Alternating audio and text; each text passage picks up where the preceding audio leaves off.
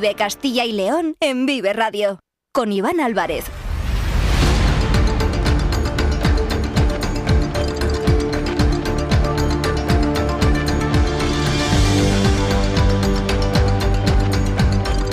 Hola, ¿qué tal? Muy buenas tardes, bienvenidos, bienvenidas a Vive Castilla y León. Son las 2 y cuarto de la tarde, es miércoles, día 24 de enero de 2024 y vamos en directo hasta las 3 en punto, en esta sintonía, en la sintonía de Vive Castilla y León, donde desde la una Carlos Tabernero les ha estado contando todos aquellos asuntos interesantes y que son noticia aquí en nuestra comunidad. Ahora tenemos 45 minutos más por delante para contarles muchas más cosas. Nos pueden escuchar a través de la FM de toda la vida, en nuestra página web www.viveradio.es, en todas nuestras plataformas de streaming y de podcast y en las redes sociales de Vive Radio, con el sonido perfecto de nuestro técnico Ángel de Jesús.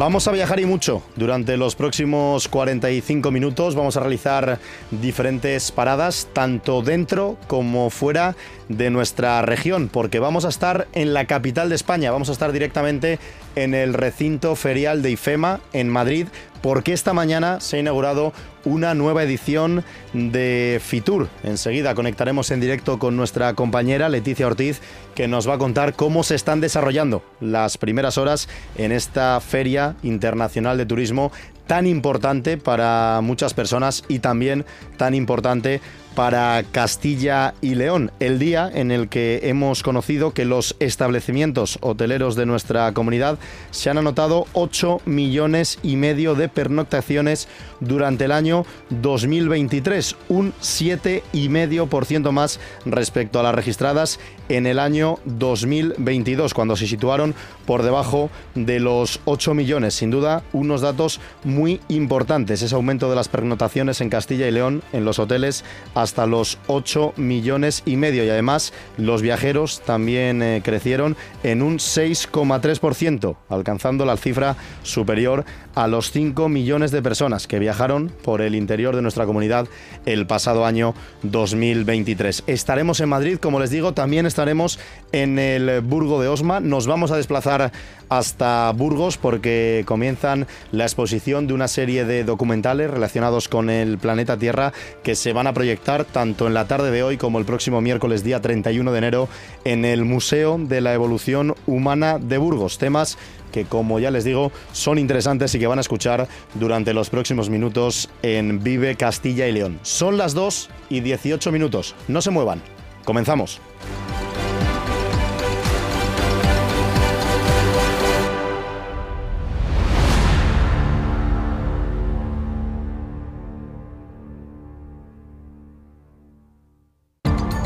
Castilla y León en Vive Radio. Con Iván Álvarez. Uno de los grandes escaparates del turismo a nivel mundial, Fitur, ya ha abierto sus puertas. Esta mañana se ha inaugurado una nueva edición de Fitur en Madrid, en el recinto ferial de lugar por donde van a pasar desde hoy hasta el domingo miles y miles de personas llegadas desde cualquier punto del planeta, expositores y también visitantes que se van a mezclar en un entorno espectacular para promocionar el turismo. Cita en la que vuelve a estar presente otro año más. Debía ser así, lógicamente, nuestra tierra, Castilla y León. En IFEMA, en el epicentro de Fitur, se encuentra Leticia Ortiz, delegada de Vive Radio en Madrid. Leticia, ¿qué tal? Muy buenas tardes. Muy buenas tardes, Iván. Pues mira, ahora estamos paseando entre Segovia y Soria, que aquí están juntitas en el stand, pero es que si damos unos pasos más nos vamos hasta Asturias, que son vecinos de Stan, está también el País Vasco, tenemos a La Rioja, pero lo que nos importa es ese stand de Castilla y León, que por cierto ahora mismo tiene muchísima gente creo, eso sí, que es porque están dando cuenta de un jamón de vijuelo que hmm. están cortando a mano y ya sabes que eso siempre en una feria como esta llama muchísimo la atención. ¿Has tenido la oportunidad de probarlo ya ese jamón? Todavía no, todavía no. Estaba a la espera de poder hablar con los oyentes, contigo y con los oyentes de Vive Radio y he dicho, bueno, luego hago la cola para ese jamón. Oye, pues esperemos que dure por lo menos 10 minutitos más, que es lo que vamos a compartir con Leticia Ortiz en la sintonía de Vive Castilla y León para que pueda probar y degustar, lógicamente, ese jamón espectacular de Guijuelo. Se ha producido esa presentación, esa inauguración esta mañana, Leticia, y lo ha hecho con la presencia del vicepresidente de la Junta, ¿verdad? Exactamente, ha estado Juan García Gallardo, que lo primero que ha hecho ha sido precisamente darse un paseo por este stand y él mismo nos describía cómo es para la gente que no ha podido venir, para que se hagan una idea. Fitur, como saben, es uno de los grandes escaparates del turismo a nivel mundial y como no puede ser de otra manera, Castilla y León vuelve a acudir a la cita y además acude con un compromiso y con una apuesta renovada como es ese, este stand que eleva la calidad respecto a los stands que hemos tenido en pasados ejercicios. Yo creo que ustedes mismos están pudiendo comprobar de primera mano cómo es un stand abierto, es un stand completo, muy visual, interactivo y donde los visitantes pueden vivir experiencias de todo tipo, incluidas experiencias de realidad virtual y, experiencias gastronómicas de primera mano un stand, como comentabas Leticia, que estabas, por ejemplo, pasando por delante de provincias como la de Segovia, se encuentran presentes todas, ¿no? Las de Castilla y León, y no sé qué más nos puedes adelantar, se sitúa, si no me equivoco, en el pabellón número 9 de IFEMA, y ayer ya adelantaba la Junta en esa presentación que hacían a los medios de comunicación, que iba a haber más de un centenar de actividades, más de un centenar de puestos destinados a fomentar el turismo en nuestra comunidad. Efectivamente, es un stand en el que, como decía el vicepresidente, es abierto. Hay una parte más dedicada un poquito eh, a, los visitantes. Ya sabemos que la feria no abre al público hasta sábado y domingo. Y luego está la parte profesional, ¿no? que también García Gallardo lo ha visitado y es que nos recordaba precisamente todos los buenos datos del, del turismo de Castilla y León, la salud que tiene el turismo y lo importante que es para el Producto Interior Bruto de la comunidad. Eh, nosotros presentamos a esta nueva edición de Fitur con la satisfacción de seguir siendo líderes eh, nacionales en turismo rural, líderes indiscutibles en turismo rural, mejorando los datos que ya teníamos del año pasado. Aumentamos hasta 8,8 millones el número de visitantes en Castilla y León, a 14,5 millones el número de pernoctaciones registramos el mejor dato a nivel histórico en materia de empleo en el sector turístico, pasando de 72 a 75 mil eh, trabajadores en el sector turístico, un sector económico imprescindible para Castilla y León que representa el 10% de nuestro Producto Interior Bruto y por ese motivo le damos tanta importancia son grandes ¿eh? datos, casi 8 millones, de, casi 9 millones de visitantes el pasado año 2023 en Castilla y León, 14 millones y medio de pernoctaciones, cifras que además se complementan con esos datos que hemos conocido hoy relacionados con las pernoctaciones en hoteles y también los viajeros que llegaron hacia este tipo de alojamientos. Nos hablaba el vicepresidente Leticia del stand, también de esos datos históricos de Castilla y León y después se ponía a promocionar pues todos aquellos productos o todos aquellos pues eh, atractivos que tiene nuestra región. Exacto, la Junta lo que ha querido es eh, potenciar distintas cosas, ¿no? Que se vea que Castilla y León no solo ofrece, por ejemplo, arte o patrimonio, sino que tenemos también turismo de naturaleza, turismo activo, cultural, turismo rural, religioso, industrial. No es que me lo haya aprendido muy bien, sino que precisamente son los paneles que van a encontrarse los visitantes que lleguen a este stand y hay continuamente vídeos sobre cada una de estas cosas que os he contado y aparte eh, una aclaración de por qué. También nos lo explicaba García Gallardo esta mañana.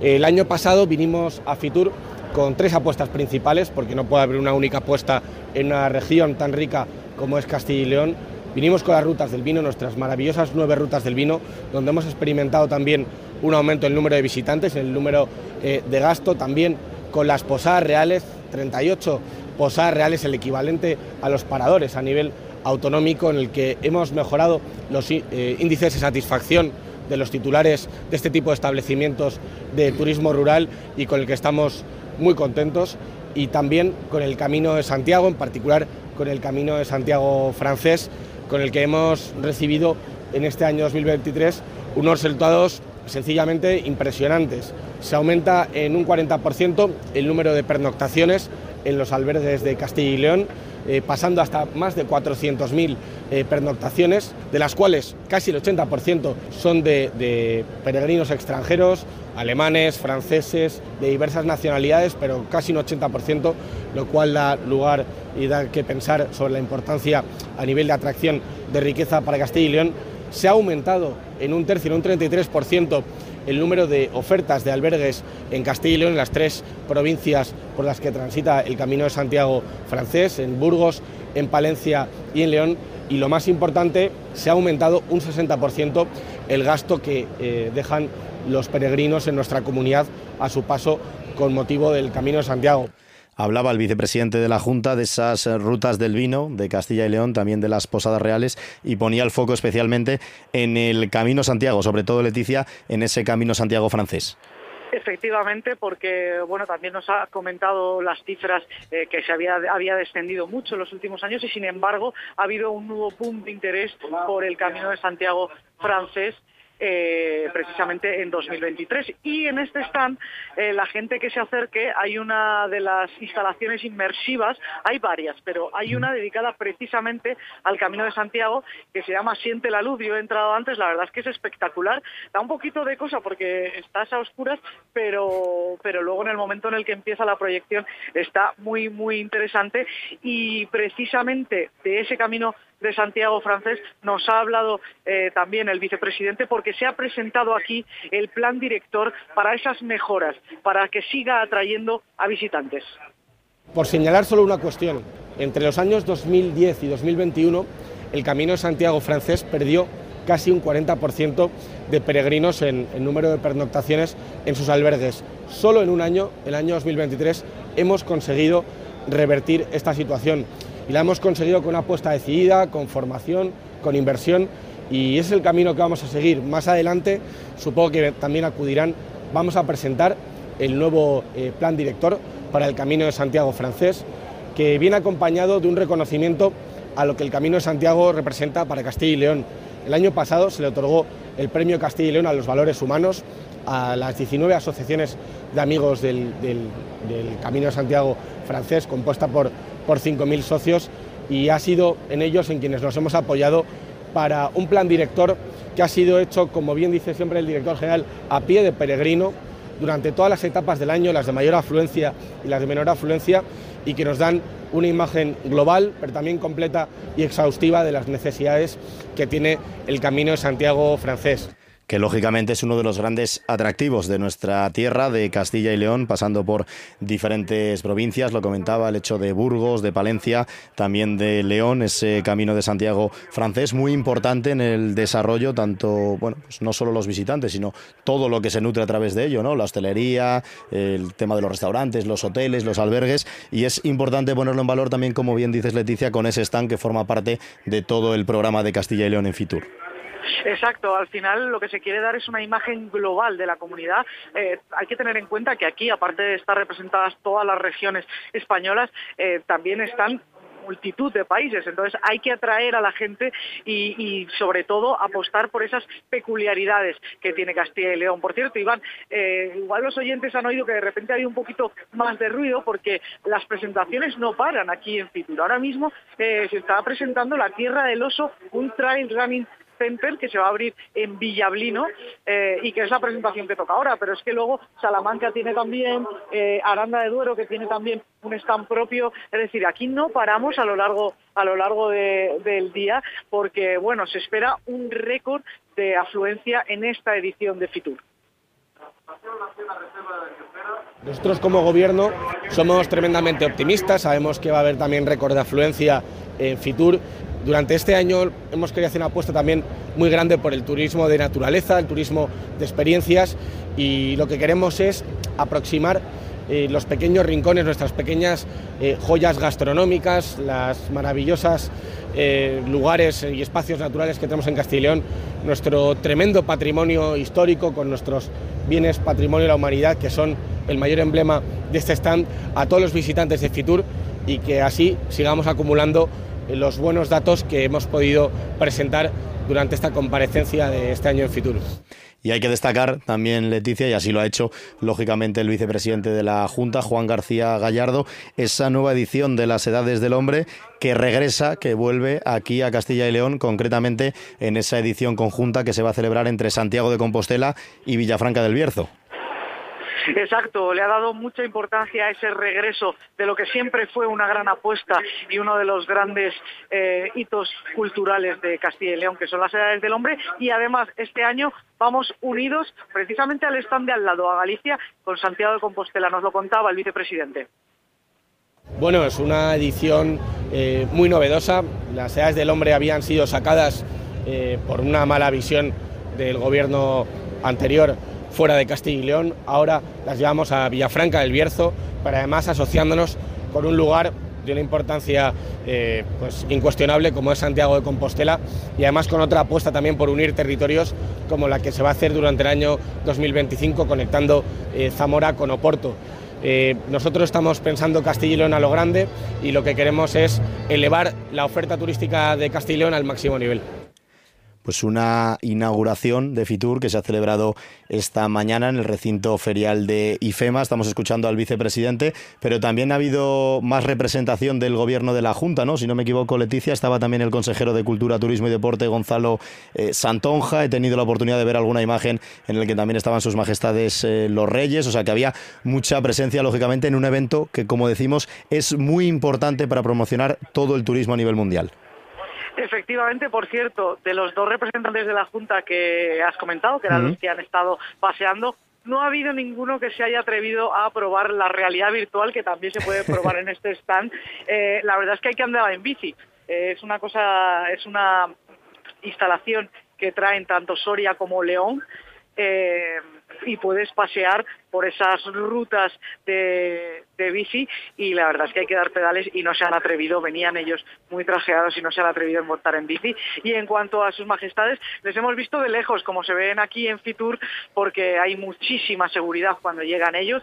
E, este año no ha tocado que vinieran y pasaran por este stand, os podéis imaginar, ¿no? Que todas las regiones quieren que se acerquen, pero bueno, eh, han estado cerquita, han estado en Madrid y, si no recuerdo mal, en Ceuta, que está aquí también en este mismo pabellón 9, y decirle a la gente que a partir del sábado, tanto sábado como domingo, eh, se abre Fitur para los visitantes para conocer eh, tanto, evidentemente, nuestras cualidades como destino turístico, las de Castilla y León, como para visitar otras regiones y también un país que yo quiero acercarme luego, está aquí cerquita además, dicho así suena raro, pero es verdad, está aquí cerquita, que es Ecuador, que es el país invitado de esta edición. Pues el viernes tendremos también la oportunidad de conocerlo en primera persona porque se lo venimos diciendo durante toda la semana. El viernes Vive Castilla y León se va a emitir en directo desde ese pabellón número 9 de IFEMA en el stand de Castilla y León, así que será un programa especial dedicado lógicamente a Fitur, que el año pasado recibió a más de 200.000, eh, 220.000 asistentes, una cifra absolutamente espectacular. Por eso hablamos que es de uno de los grandes escaparates del turismo a nivel mundial. Y ya lo escuchaban en la voz del vicepresidente de la Junta. Esperan superar esas cifras este año, unas cifras que lógicamente luego se traducen pues en esos récords que hemos vivido en Castilla y León, con casi 9 millones de visitantes en 2023, 14 millones y medio de pernoctaciones, hechos que se traducen sobre todo también pues en el aumento de los hoteles la hostelería y todos esos sectores que se benefician del turismo en Castilla y León. Leticia Ortiz, compañera, gran trabajo y el viernes nos vemos en Fitur, en IFEMA. Por, aquí os espero, no voy a ejercer de anfitriona porque para ello están eh, los maravillosos profesionales que trabajan en este stand de Castilla y León, pero por aquí os espero y llevaremos a todos los oyentes de la región de Vive Radio lo que pase aquí en Fitur. Un fuerte abrazo. Un abrazo. Vive la actualidad de Castilla y León en Vive Radio. Existe un lugar donde el cielo y la tierra parecen unirse. Un lugar donde aún queda espacio para la reflexión, pero también para el placer, la gastronomía, el arte o las tradiciones ancestrales llenas de vida. Zamora te ofrece una experiencia completa que colmará tu espíritu y todos tus sentidos. Zamora, así en el cielo como en la tierra. Presentación de la nueva campaña turística en la Feria Fitur el próximo 25 de enero a las 12 horas en el stand de Castilla y León. Patronato de Turismo de Zamora. Ayuntamiento de Zamora. Vive Castilla y León en Vive Radio. Con Iván Álvarez.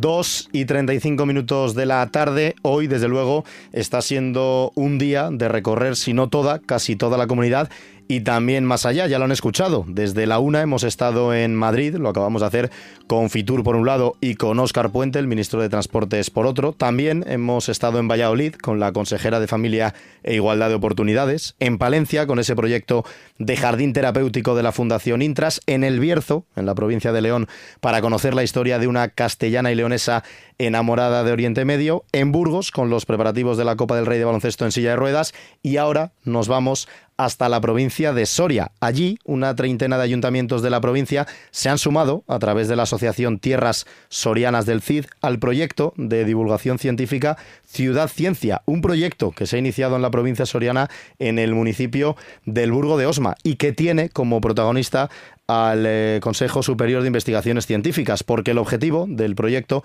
es divulgar en los entornos locales de España, Castilla y León y en este caso de Soria, la ciencia y es que los habitantes de estas pequeñas localidades conozcan también de primera mano la actualidad científica y tecnológica. Para contarnos más de esta iniciativa, contamos hoy con el gerente de la Asociación Tierras Sorianas del CID, Javier Martín Olmos. ¿Qué tal? Buenas tardes. Muy buenas tardes, encantado. antes de hablar del proyecto y de la iniciativa, Javier, si no me equivoco, también te encuentras en Madrid, ¿no? A las puertas de acceder a Fitur. Sí, sí, precisamente estamos a las puertas de, Fitur para, para, participar en un pequeño diálogo con, con el gerente del consorcio del Camino del Cid, Alberto Luque, eh, en una de las actividades que organiza Fiturnes. Mm. ¿Y cómo surge esta conexión entre la Asociación Tierras Sorianas del CID con el Consejo Superior de Investigaciones Científicas, con el CSIC, para poner en marcha esta iniciativa? Bueno, eh, surge por el interés que, mostramos por, por, todo lo que tiene que ver con el conocimiento científico y acercarlo al medio rural, ¿no? Eh, el medio rural no puede estar ajeno a, lo que pasa en el mundo y la ciencia es un elemento clave, como pudimos comprobar durante la pandemia, en la que fuimos plenamente conscientes de que la ciencia y el conocimiento eh, son claves para, para, ayudarnos a tomar decisiones, sobre todo en momentos complicados. Y luego tiene mucho que ver también con la suerte eh, de contar con, con, la presidenta del CSIG de, de, la zona. ¿no? No, no quiero ocultar aquí que, que bueno, eso es eh, una ventana que se abre ¿no? y una oportunidad que, que bueno, que tenemos eh, pues contando con Eloisa del Pino como, como eh, vecina de, del Burgo de Osma. Y, bueno, ahí surgió la, posibilidad de participar en este proyecto Ciudad Ciencia y hacerlo de una manera quizás un poco diferente, porque Ciudad Ciencia está pensada para para pequeñas ciudades, para ayuntamientos, y nosotros hemos hecho digamos, de intermediarios eh, como asociación para los 32 municipios que integran el ámbito de trabajo de nuestra asociación. Hmm. Comentaba Javier Martín Olmos que es un proyecto o una iniciativa eh, a priori enfocada ¿no? a pequeñas ciudades. Vamos a destacar también, además del Burgo de Osma, que hay otras ciudades de nuestra comunidad de Castilla y León que forman parte de Ciudad Ciencia, como es Astorga, Medina del Campo, Arevalo, Miranda de Ebro, Bejar la localidad de Cuellar. ¿Qué recepción está teniendo Javier en los ayuntamientos? ¿Les notas con ganas de participar y de que sus vecinos conozcan más la actualidad científica y tecnológica? Pues eh, estamos comenzando, pero, pero evidentemente notamos que hay que hay interés y que yo creo que es una oportunidad de participar de un proyecto nacional, de estar de la mano del Consejo Superior de Investigaciones Científicas y de poder, poder llevar de una manera absolutamente gratuita pues los contenidos que tienen eh, ya establecidos en, dentro del proyecto no hay hay una oferta amplia de conferencias talleres exposiciones y otras actividades que, que bueno llevan a, a, toda esa red de, pequeñas ciudades que participan en el proyecto Ciudad Ciencia y bueno ahora a nosotros nos queda el, el reto complicado también de coordinar con ayuntamientos con asociaciones culturales con centros educativos a los que queremos hacer partícipes de manera prioritaria de este proyecto, pues ese conjunto de actividades y esa programación que podamos hacer a nivel a nivel comarcal durante todo el año. La primera actividad está ya en marcha, la exposición Las moléculas que comemos, que se podrá visitar en el Centro Cultural San Agustín del Burgo de Osma hasta el próximo 4 de febrero. ¿En qué consiste esta muestra? Bueno, es una pequeña exposición en la que a través de paneles informativos pues se hace todo un recorrido por, por, todo lo que tiene que ver con, con la alimentación, ¿no? Algo absolutamente fundamental, algo que hacemos a diario y si tenemos suerte varias veces y que bueno que es eh, clave no para para para nuestra salud pero también para nuestra economía, ¿no? Porque esos alimentos vienen de nuestro medio rural y, juegan un papel clave en esa conexión urbano-rural que, pretendemos también desde, desde los pequeños núcleos rurales. Mm. Hay una segunda acción que también está programada ya para el próximo 21 de marzo. Para esta, lógicamente, habrá que esperar pues un par de mesecitos todavía, pero se denomina Alimentación Conciencia, que hay hoy para comer, que está dirigida a los estudiantes de institutos de San Esteban de Gormaz y también del Burgo de Osma. ¿Qué se pretende, qué se busca con esta actividad programada para el 21 de marzo? Pues mira, básicamente, eh, pues eso, eh, contribuir a, educar a, nuestros a nuestros eh, chavales en la alimentación, en una mejor alimentación. Y tenemos la suerte de contar en Soria Capital con un centro adscrito al CSI, que es el Centro para la Calidad de los Alimentos, y contar con investigadoras que están trabajando allí, desarrollando allí su actividad. Y yo creo que es una oportunidad magnífica para que conozcan el centro, para que lo puedan visitar y para que puedan participar en las distintas actividades que realiza de una manera absolutamente didáctica, ¿no? Con lo cual, bueno, para nosotros es una eh, magnífica ocasión de acercar a, a los más jóvenes a la ciencia y a los recursos con los que contamos en, nuestro entorno.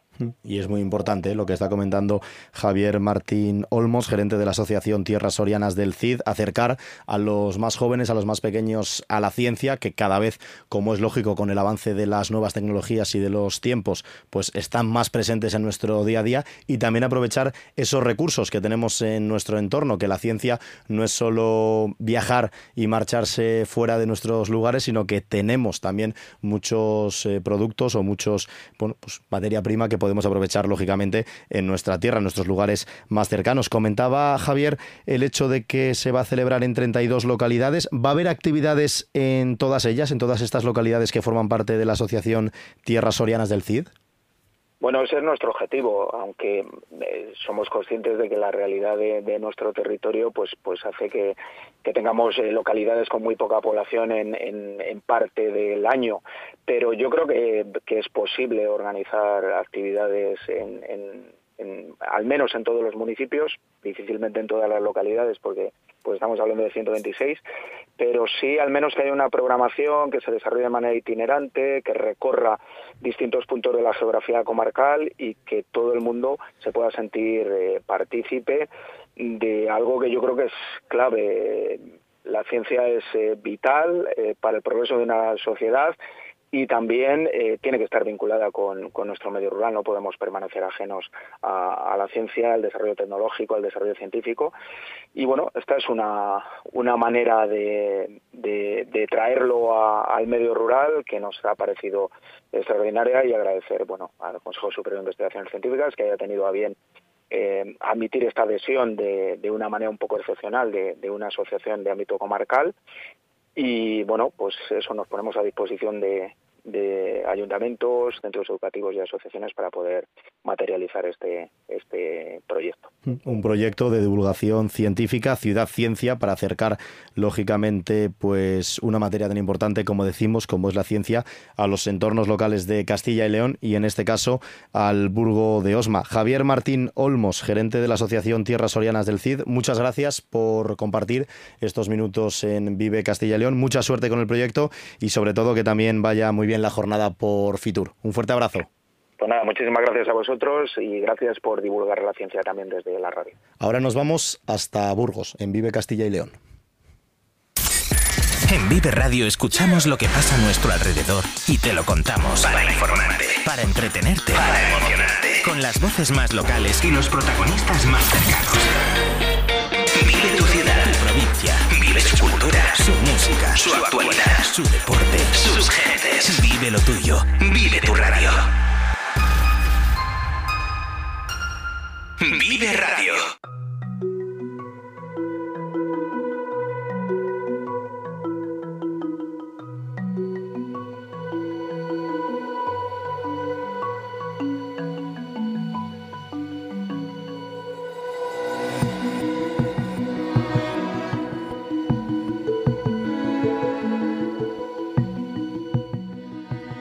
¿Cómo nos gusta viajar en este programa? ¿eh? ¿Cómo nos gusta desplazarnos a través de lo largo y ancho de nuestra comunidad de Castilla y León? Ahora nos vamos hasta Burgos, concretamente hasta el Museo de la Evolución Humana, porque allí esta tarde comienza un ciclo de dos días de documentales etnográficos sobre los lugares más remotos de la Tierra y que muestran las relaciones armoniosas que se establecen entre los humanos, los animales y las plantas se van a llevar a cabo, que forman parte de una serie de documentales conocidos como Voces de la Tierra, en el que se van a mostrar los lugares más remotos de la Tierra. En estas películas aparecen países como Sudán del Sur, Mongolia o Perú. Y este trabajo, esta serie documental Voces de la Tierra, ha sido nada más y nada menos que finalista del Jackson Will Festival, el que es conocido como el Oscar de la Naturaleza. Para hablar sobre todo esto y sobre este trabajo que se ha llevado a cabo, ya tenemos en la sintonía de Vive Castilla y León a Aner Echevarría, el director de los documentales Voces de la Tierra. Aner, ¿qué tal? Buenas tardes. Buenas tardes, muchas gracias por, por esta invitación a formar parte del programa. El Museo de la Evolución Humana de Burgos que va a iniciar el ciclo de documentales Voces de la Tierra. Cuéntanos en qué consiste exactamente este ciclo de documentales. Bueno, es un ciclo en el cual se van a proyectar cuatro documentales que cuentan em, cuentan cinco historias, concretamente, eh, cinco historias que tratan sobre las relaciones de simbiosis entre animales y seres humanos en nuestro planeta son una serie de películas que se llevaron a cabo, eh, comenzaron a rodarse en el año 2018, fruto de una idea que, desarrollamos aquí entre mi compañero Pablo y yo acerca de, bueno, eh, si quedaba, si todavía a día de hoy queda alguna, alguna prueba de que en el origen de los tiempos el ser humano se relacionó en clave de amistad, de respeto ¿no? y de trabajo en equipo con la naturaleza salvaje para sobrevivir, ¿qué queda de todo eso ¿no? en, en estos tiempos en los cuales ya eh, como bien sabemos, el planeta se encuentra en muchos sentidos al borde del, abismo, ¿no? En, términos de biodiversidad y en términos de, la salud de nuestros, de nuestros bosques y de nuestros ecosistemas. ¿Qué quedaba de eso? ¿no? ¿Qué quedaba de ese pacto de amistad entre, entre animales salvajes y personas? Y así fue como Voces de la Tierra comenzó eh, su andadura por 11 países en los cuales estuvimos rodando durante dos, algo más de dos años y que lo que hemos hecho ha sido generar un arca de conocimiento humano acerca de los secretos que se esconden detrás de esas relaciones, ¿no? Relaciones que a veces beben de culturas ancestrales, de, creencias ancestrales que han terminado por convertirse en fenómenos de conservación, de conservación tradicional y también eh, fruto, en otros casos, de iniciativas a nivel personal en determinadas etnias o en determinados pueblos para tener una relación de tú a tú con determinadas especies en las cuales ambas partes eh, obtienen un beneficio mutuo de esa relación. Mm, comentaba que han visitado 11 países. ¿Dónde han estado? Bueno, hemos rodado en Mozambique, en Madagascar, en Islandia, en Mongolia, Brasil, Perú, Indonesia, India. Em, también hemos estado en Sudán del Sur. Hemos, hemos visitado, exceptuando Oceanía, todos los continentes y, ha, sido, ha sido una auténtica aventura, ¿no? Porque hay algunas de estas relaciones de simbiosis que comentaba con anterioridad, eh, suceden en, a veces en lugares muy remotos donde resulta muy complejo llegar y donde en ocasiones pues la coyuntura con la que te encuentras pues, pues no es la más propicia para trabajar, ¿no? Entonces hemos tenido desde retos climáticos a retos sociales, a retos de conflicto bélico o posbélico, podría decirse, y, bueno, ha sido, ha sido una experiencia eh, muy especial para todos nosotros porque yo creo que todo el equipo de alguna manera se ha reencontrado con la naturaleza a través de, estas historias que hemos, que hemos tratado de encontrar. Mm. ¿Y cuál es el mensaje que se quiere enviar a todos los espectadores que puedan disfrutar de toda esta serie de documentales? Porque nos está comentando el hecho de conectar con la naturaleza, de todo lo que rodea a nuestro planeta, con sus pros y con sus contras. No sé cuál es el mensaje que se quiere enviar a todos esos espectadores, con qué idea se pretende que salgan después de ver estos documentales. Bueno, la idea que quiere transmitir la serie es que independientemente de la cultura a la que pertenezcamos, independientemente del país en el que hayamos nacido, independientemente de la etnia o del grupo social en el que nos hayamos criado, todos compartimos el mismo amor hacia la naturaleza, ¿no? Hay algo que, que yo creo que está muy claro, ¿no? A día de hoy, la mayor parte de la gente, sobre todo en nuestra sociedad, ¿no? Sociedad europea, nacemos dentro de las ciudades y el contacto que tenían nuestros abuelos, bisabuelos y tatarabuelos con la naturaleza se ha ido perdiendo poco a poco.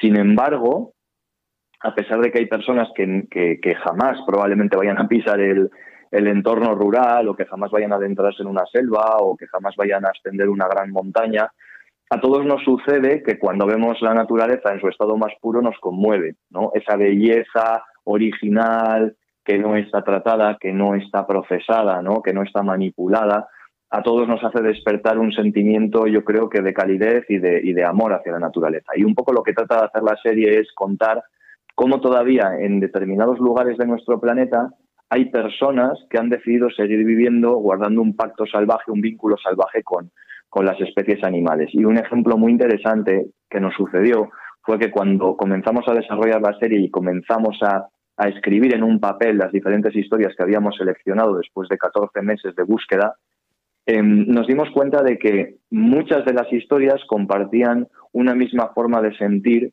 hacia el animal en cuestión. ¿no? Nuestro protagonista humano en un país tenía una forma de relacionarse con un animal que nos parecía que era muy pareja o que era muy homóloga a la misma que sucedía quizá en otro continente o en otro país. Y por eso, en los capítulos lo que se ha tratado es de generar la unión entre dos historias. Por eso en cada capítulo el espectador va a ir viajando. Por ejemplo, en el capítulo 1 comenzamos en Mongolia y viajamos a Sudán del Sur, pero luego volvemos a Mongolia y luego volvemos a Sudán del Sur.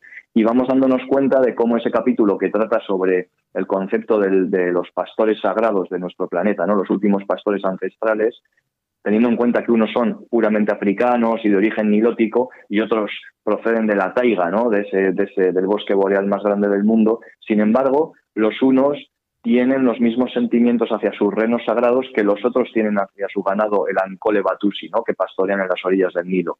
Y es un poco lo que trata la serie. La serie no es solamente un mensaje de podemos convivir con la naturaleza, podemos hacerlo mucho mejor, nuestros ancestros más originales ya lo hicieron mucho mejor, sino que además nos permite contarle a la gente que todos tenemos muchas cosas en común y que independientemente de nuestra estética o de nuestra procedencia, los sentimientos que nosotros tenemos hacia la naturaleza finalmente son comunes, ¿no? Y la naturaleza es algo que nos une, es algo a lo que pertenecemos. Ese es un poco el mensaje de Voces de la Tierra. Qué bueno, qué bueno. Además nos lo está contando eh, con toda la pasión del mundo Aner Echevarría. Eh, se nota las ganas ¿no? de un proyecto en el que han venido trabajando los últimos cinco años, ya nos lo comentaba, desde el año 2018, viajando por 11 países de todo el mundo, a excepción de Oceanía, han estado en todos los continentes. Este ciclo de documentales Voces de la Tierra, que además ha sido finalista de los denominados Oscar de la Naturaleza, el Jackson Will Festival, y ahora llegan a este Museo de la Evolución Humana de, Burgos. Cuéntanos, Aner,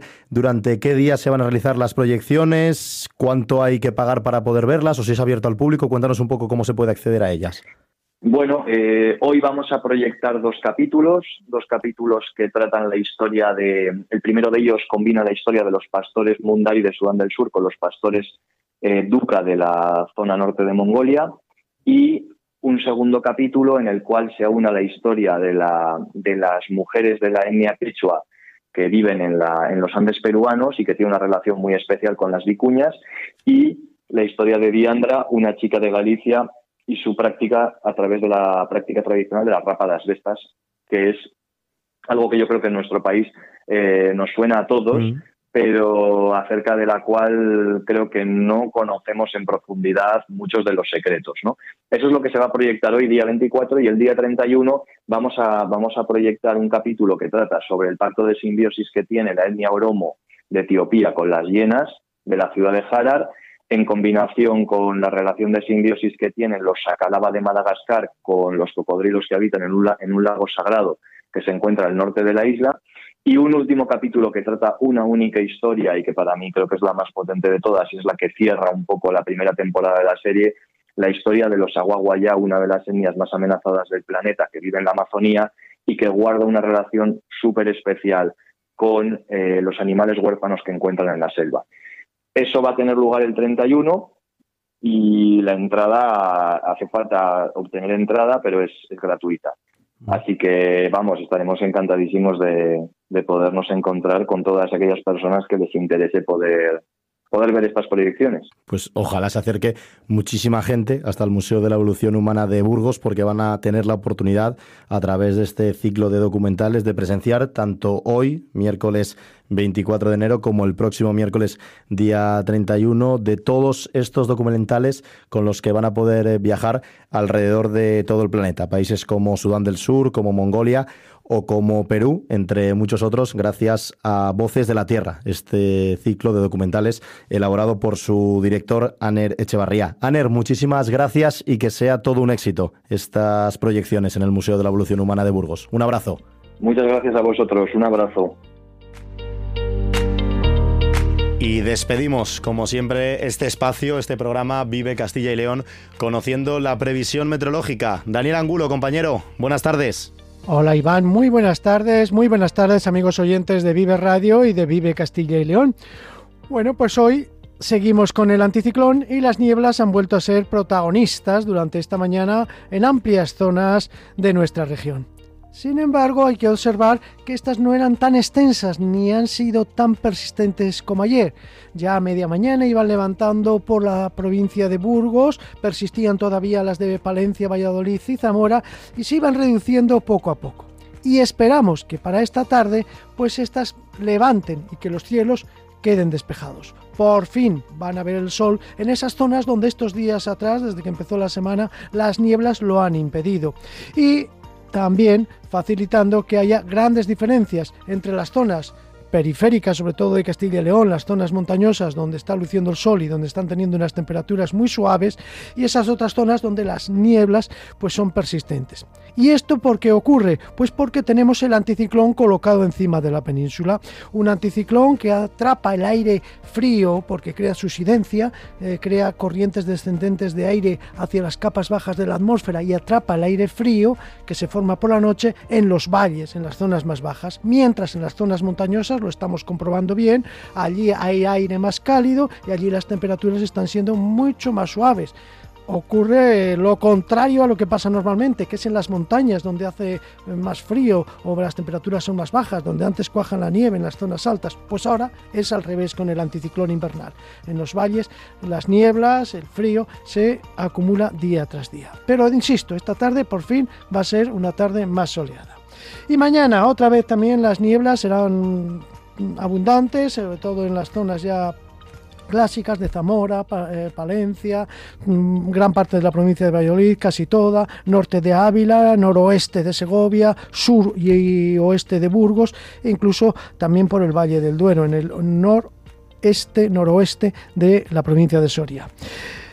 Allí donde no haya niebla, las temperaturas van a ser muy agradables. En Ávila se espera una máxima casi de 20 grados, mínima de 7. En Burgos se quedarán sobre 13-14 grados y 12 grados, 13 grados en Valladolid, Zamora, que serán las zonas, como digo, donde las nieblas persistan. Pero en ciudades como Salamanca, Segovia, donde lucirá el sol, las máximas estarán sobre los 18 grados. Otra vez, como digo, mañana esas nieblas serán protagonistas. Para el fin de semana parece que el anticiclón se va a mover hacia Centro Europa, que va a entrar viento del sur y que las temperaturas van a subir en general. ¿Por qué? Porque ya el sábado no habrá tantas nieblas, sino que el, fin de semana en general tendremos nubes altas, menos nieblas. En ello confiamos, en ello esperamos, que se mueva el anticiclón y que no facilite estas nieblas tan persistentes, pero lo iremos contando en los próximos días. Nada más por ahora. Buena tarde a todos. Y nosotros nos despedimos hasta mañana, ya jueves, recordándoles que el viernes estaremos en directo en ese pabellón número 9 de IFEMA para hacer este Vive Castilla y León desde Fitur, esa feria internacional de turismo donde Castilla y León está promocionando también, lógicamente, toda la riqueza que es mucha de nuestro territorio. Hasta mañana, sean felices, adiós.